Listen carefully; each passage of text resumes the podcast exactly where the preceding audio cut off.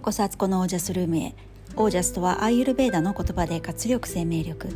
このラジオはオージャスにあふれていきたいと思っている私が家事健康スピリチュアルの3つの話を中心に一人喋りしているチャンネルです。本日も、えー、お聞きくださってありがとうございます、えー、今日は10月7日ですね。7日金曜日の現在午前10時43分です。関東地方昨日からね天気が下り坂で今日もしとしと細かい雨が降っている肌寒い、えー、一日になりそうな日ですね。皆さんのお住まいはいかがでしょうか？ここに来てねなんか急に寒いので夜羽毛布団は出してあるんですけどもう私はね、えー、寒がりの私は毛布も出したくなってきています。だんだんね秋も本格的になってきましたね。気づいたら今週末は3連休なんですね。もうねなんかねあのこの間話したみたいにあの私は家で仕事することが多くなったんであんまりね曜日の感覚がないんですよ。で祝日とかにも別にそんなに気にしてないというか気づいたら祝日だったみたいなね日々です。ね3連休何かこうプランニングしている人とかねあの普段はお仕事で忙しくしてるから家にいられることが幸せだとかねいろいろあるんじゃないかなと思います。えー、今日の話は世界の端っこで起こっていることを心配しない自分ごとに捉えないっていう話です。ちょっとこれはねあの言い方によってはねとても冷たい人間に聞こえてしまうんでね難しいとこなんですけどあの話を聞いてもらったら意味がわかるかと思うので是非聞いていっていただけたらと思います。えー、人っていろんなやっぱり情報を知ることでそこからねこういろんなことをイメージして想像してえー、そうならないようになりたくなってほしくないことがあればそうならないように、えー、準備したりとかね、えー、対策を取ってみたりとかしますよね。でそう思った時に、え、果たしてそれって本当に自分が今必要なことだったのかっていう視点がないと状況に飲み込まれるなと思ったですね。例えば山あいに住んでいる人がね、えーまあ、そこにテレビがあるとして山あいでもね電気は来てるんです。でテレビでね情報ニュースを見たりとかして、えー、情報が入ってくると、えー、地球の反対側で海でね津波が大変なことになってるとか、えー、洪水が起きてますとかねうん。なんか魚が取れなくて困ってますとか。うんとあとなんだろう。えっ、ー、と海で起こりうること。なんかものすごく太陽の光が紫外線が強すぎて、えー、人々が、えー、皮膚がんになってしまってますとかね。なんか例えばそういう何でもいいんですけどそういうね、えー、ニュースを受け取ったとします。でそのニュースっていうのはもう毎日のようにずっとテレビから流れてて、えー、テレビの中では多くの、えー、コメンテーターの人や司会者の人やだったりみんながねそのことについていろいろ議論してるんですよね。でそれをずっと見ているとなんだか心配になってくるんですよきっと。あもしかしたら魚が取れなくてね食べるものがなくなってしまうかもしれないっていうことがだんだん情報っていうのはこう簡略化されていくのであの電話の伝言ゲームじゃないですけどあの一番インパクトのあることが残ると思うんですよね。でそうなった時に食べ物がなくなるっていうことがね頭に染みついちゃってでそこの山あいで住んでいる人たちっていうのは普段は魚は食べないわけですよ。だから魚がたとええー、自分の住んでいるところところから遠く離れた場所でね魚が取れなくなってそこに住んでる人たちが食べるものがね普段食べてるものがなくなって困ってしまうっていうことがあったとしても実はその山あいの人たちには一部でそういう大変な人がいるっていうことにね心を痛めるっていうことはあったとしても自分たちが食べるものがなくなるわけではなかったりするわけですよ。畑で、えー、野菜を育てているとか山から山菜を取ってきたり木の実をね取って食べてるとかあとは山のね、えー、動物をねあの飼ってそれを食べてるかもしれないし自分たちの環境では実はそのことって全く影響がないのに情報だけ受け取っていると人間っていうのは悲しいかなこう想像力が豊かだから。本当はそれをいいことに使えばいいんだけどマイナスなことにもいくらでも使えるのでああ怖い怖いと。食べるものがなくなってしまうかもしれない。だったら取れるうちにたくさん取っておかなくちゃとか自分のところにはとりあえず自分の家族が食べれる分だけ確保しなくてはとかって、まあ、思うと思うんですよね。こういうことってあのとてもあるなと思ったんですよ。なんか不意にねそんなことをちょっと急に思い浮かんでね、まあ、こういうね突然思い浮かぶとか突然なんかそのことについて深く考えるとかっていうのはあの自分の思考っていうよりは上からのメッセージとかなんか気づきがあったりささやかれてた耳元でねハイヤーセルフからささやきがあったりとかするチャンスなんであのそれをね突拍子もないこととかあのすごくね理論的に考えすぎない方がよくてもうなんか直感的にあそうかそうかそういうことかとかっていうふうにね自分の中でこうちょっと深くそういう意識で考えることって大事だと思うんですけど、まあ、それがちょっと降りてきたんで今話してるんですよね。それをね思った時に今ね例えばまあコロナウイルスがね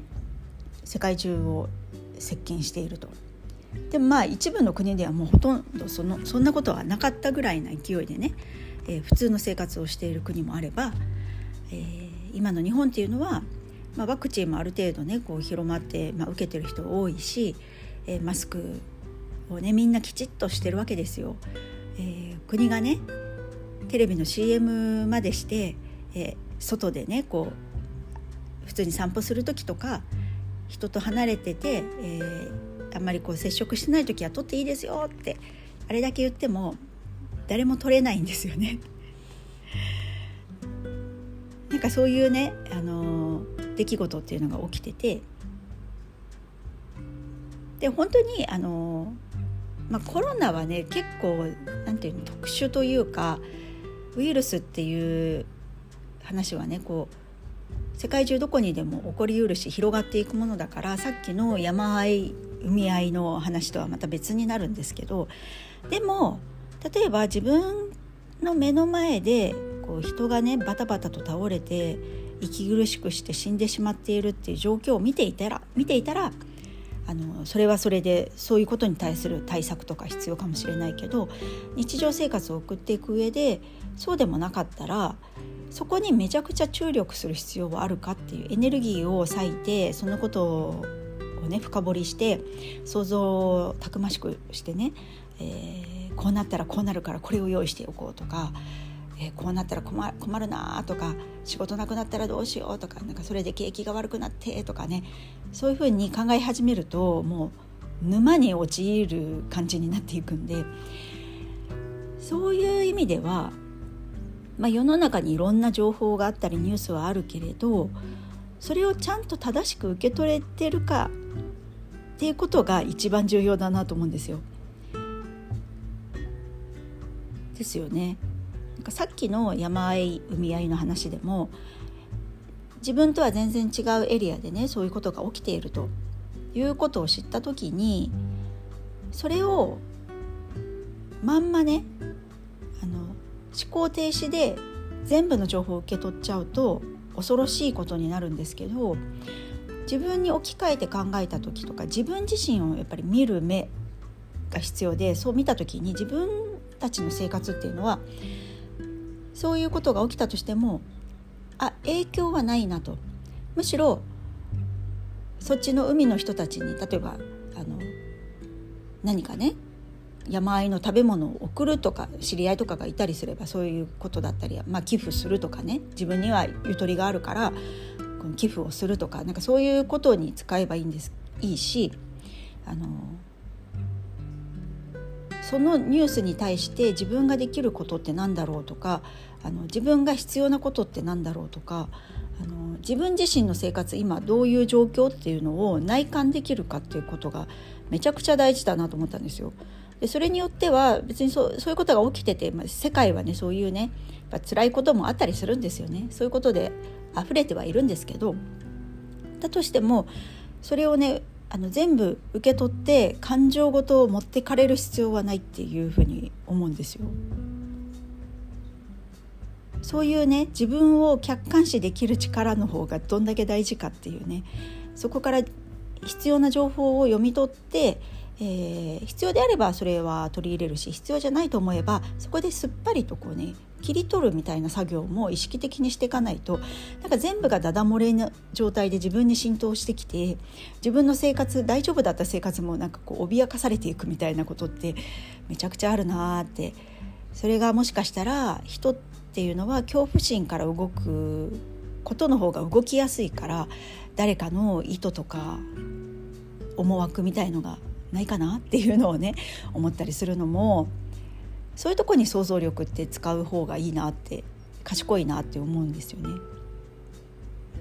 あの分かっていただけますでしょうか？なんかねあんまり真面目なトーンで話したくないんですけどなんかそういうことだなってすごく思ったんですよ。でそうなった時にあの待ってくださいね。今なんかねすごく大事なことを言おうとしてたのに。今一瞬にしてねこうブラックアウトしております私。なんだけど、えーと、ここで伝えたかったことっていうのがあのー、なんだ？もう本当に嫌ですね。こう忘れてる。えっと大事なことなんですよ。ここの落としどころっていうのがっていうのを話そうとしていて、えー、今こうね場をつなぎながらこうね私は言葉を思い出そうとしてるんですよ。なんでかというとこのねあのポッドキャストの録音なんですが、えー、一回止めちゃうと一時停止してねもう一回思い出してこう続きをねすぐに録音できればいいんですけど一回切れちゃうんですよねあの BGM 入れてるとね。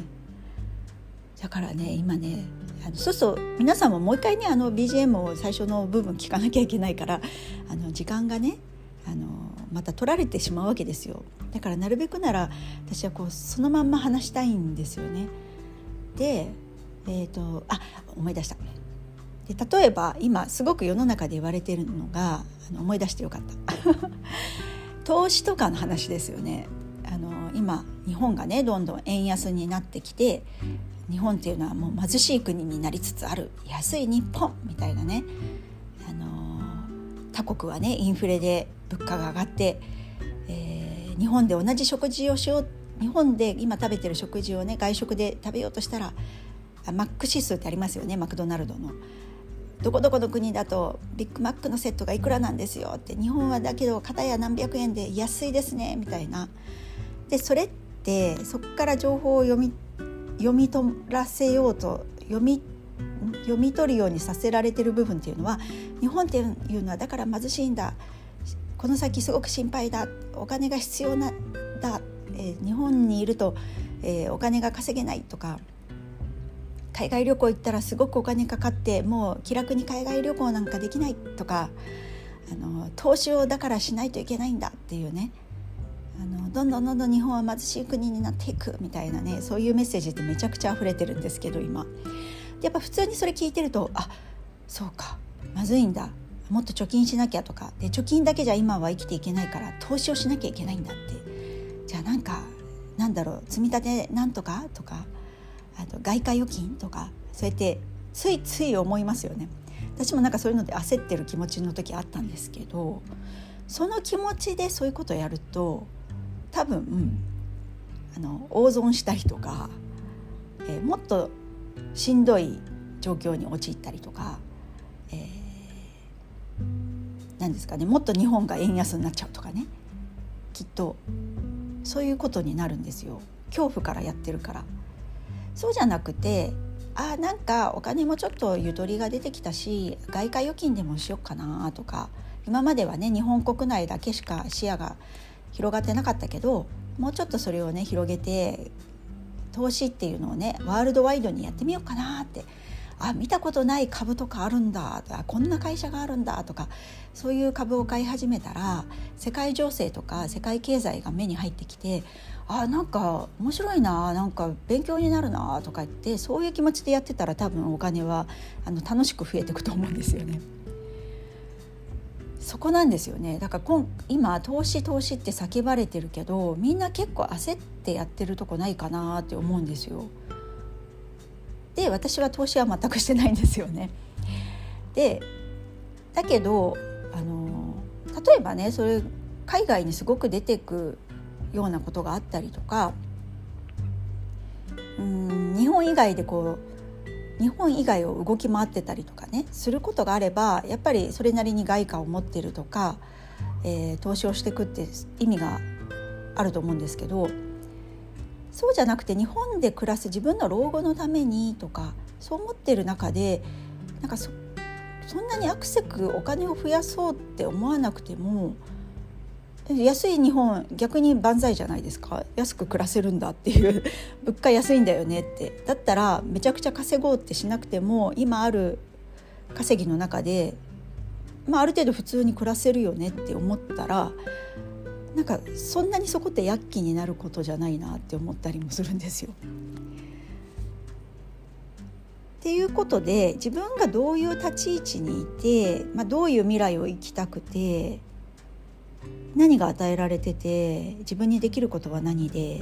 とかっていうことをもっともっと内観する必要があるよねって思います。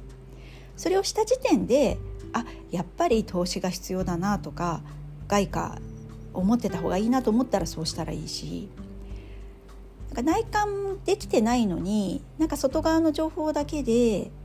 こうした方がいいらしいとか大多数の人がもうやっている自分は逆に出遅れてしまったみたいなねそんな気持ちでいるとなんか求めていたゴールとは違うとこに着地せざるを得なくなってくるんじゃないかなっていうねでも結局それを選んでるのも自分だから自業自得なんですけどよくよく自分を見てから動いた方がいいねっていうことをねすごく思ったんで今日ちょっとそんな話をしてみました。でねその投資とか全然詳しくないですし私 だから何も話せる浅い感じで話しましたけどでも今世の中でなんか流れとしてムーブメント的に言われてるのそういうことかなって思ったりするんですよ。で他のことで言えば暮らしのね身近なことで言えば今やっぱりすごく断捨離って流行っているというかブームだし、まあ、浸透しているね考え方だし、あのミニマリストとかねなんかその流れってあると思うんですよ。大きなこう結構吸引力のある流れがあるんですけどそれを本当に自分がしたくてすればいいけど形だけで入って形を真似てやったんだけど自分がその波長になってなかったら結局やっぱ物がないと困るなとか災害になったら必要じゃんとかなんかそんな気持ちからね結局またあの物をね増やしてしまったりとか増やすことがそれが心地よければいいんですよ。だから心地よい自分に戻結局戻るんですよね。波長自分の波長が全てだから。だからなんかそういう流行ってるものとか大きな流れっていうものを見た時に今の自分がどの位置にいてどうしたら自分が楽でいられるか。心地よくいられるかっていうことをちゃんと見極めてその通りの行動を起こす方がよっぽど大事って思うんですよね。でその大きな流れに巻かれてね波に巻かれてぐるぐるぐるってなっちゃってもうなんか右に行ったり左に行ったり感情が揺さぶられて結局疲れちゃうお金も使っちゃう時間もエネルギーも使っちゃって自分がやりたかったこととは違うことをやってね踊らされるようにやってしまったってそっちのが多分ねすごくそれで